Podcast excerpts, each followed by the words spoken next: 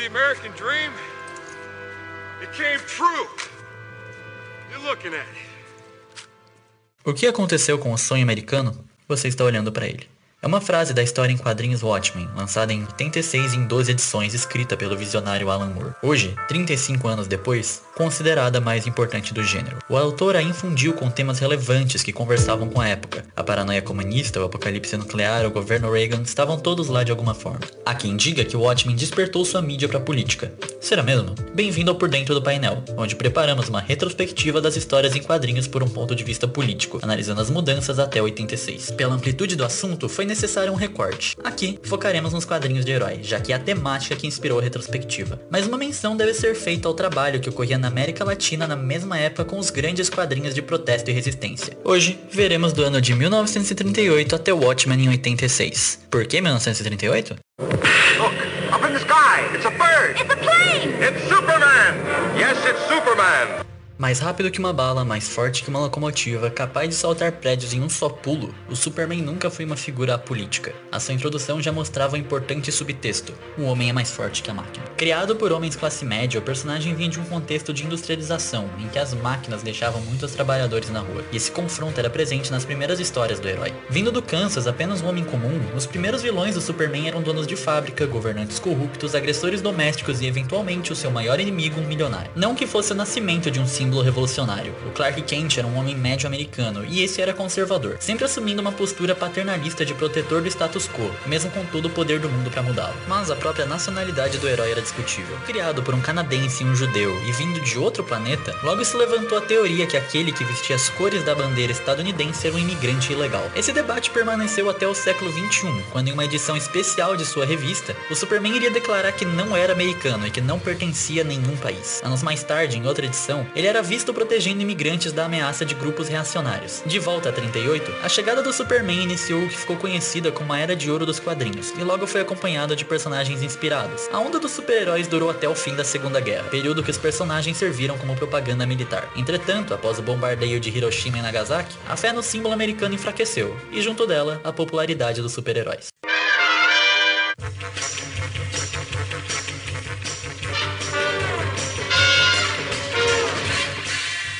Os heróis voltam à evidência em 56 com o novo Flash, que trouxe um novo nicho para os quadrinhos, a ficção científica. A Guerra Fria chegou, e com ela a corrida nuclear e a competição de levar o homem à lua. A ciência parecia sem fronteiras, e os novos personagens refletiam isso. Quem se destacou nessa época foi a Marvel. Seus personagens não eram heróis, eram homens e monstros, movidos por tecnologia e ciência. O próprio Hulk, um monstro criado pela explosão de uma bomba experimental, era uma amostra dos receios da época. Surgiu também os X-Men, uma grande metáfora para grupos oprimidos, caçados por suas diferenças. O maior problema do quadrinho era se contradizer. Mesmo que se dissesse representativo, os X-Men originais eram quatro homens brancos e uma mulher também branca. A maior mania foi o Batman, graças à série de TV. O personagem sempre ficou nas histórias mais malucas, até ser atingido por uma polêmica. O psiquiatra Frederick Werton, em seu livro Sedução dos Inocentes, alegou que o Batman e Robin seriam um casal homossexual. Isso fez com que o Robin fosse removido da revista e o Batman se tornasse mais sombrio, além da criação de um selo de censura. Mais tarde foi revelado que a pesquisa que serviu de base para o livro era manipulada, e só em 71 essa censura foi revogada.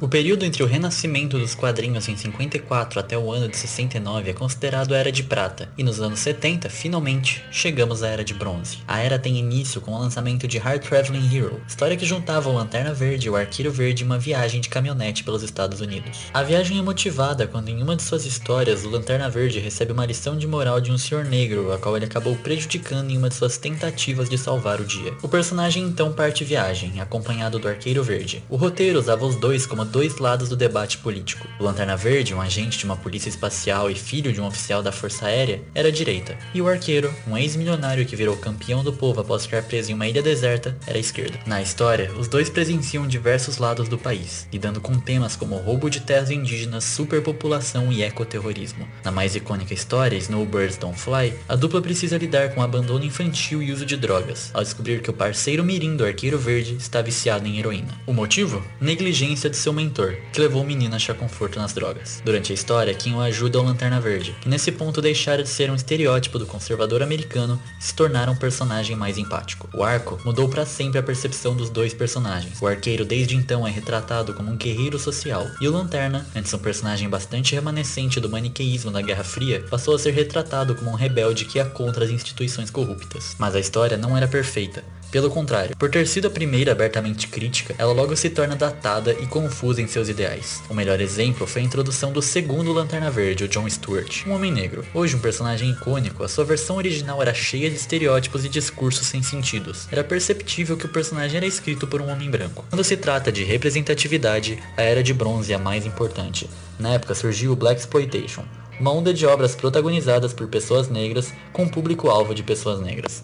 Na onda, a Marvel criou o Luke Cage, um herói em que o poder era sua pele indestrutível e lutava pelo seu bairro. Ele, porém, não foi o primeiro herói negro da Marvel. Esse era o Pantera Negra, que levava o nome de um partido urbano socialista dos anos 60 e ganhara sua primeira revista solo na Era de Bronze. Ele viria então a se tornar o maior herói negro da editora. Após o Black Exploitation, a moda foram filmes de artes marciais estrelados por atores asiáticos, e mais uma vez isso refletiu nos quadrinhos, com a criação de personagens como Mestre do Kung Fu e Richard Dragon. E em meio aos anos 70, acontecia o movimento de direitos pelas mulheres. O resultado, mais uma vez, foi a criação de uma série de personagens femininas. A Era de Bronze foi marcada por histórias mais sóbrias e uma evolução em seus temas, eventualmente chegando ao fim em 1985, com a mega saga Crise nas Infinitas Terras. Uma história de pura ficção científica e ação que não pretende dizer nada politicamente. Porém, é com essa história que acaba a Era, e dá origem a eras menos definidas e mais amplas, e foi nesse contexto, 35 anos atrás, que Alan Moore publicou Watchmen.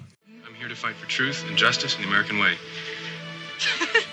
You're gonna end up fighting every elected official in this country.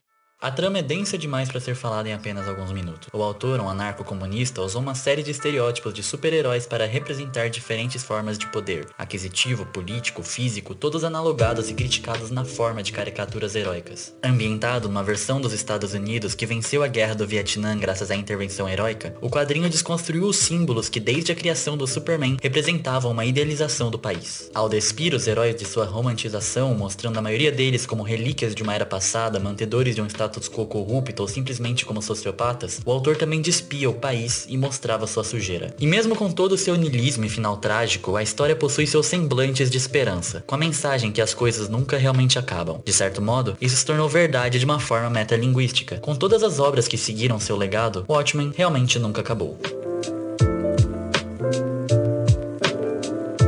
Esse programa foi produzido por Natan Batista Baltazar para a matéria de Radiojornalismo da UFSC, semestre 2020.2. A técnica é de Roque Bezerra, assessoria de Matheus Thyssen e orientação da professora Valciso Coloto.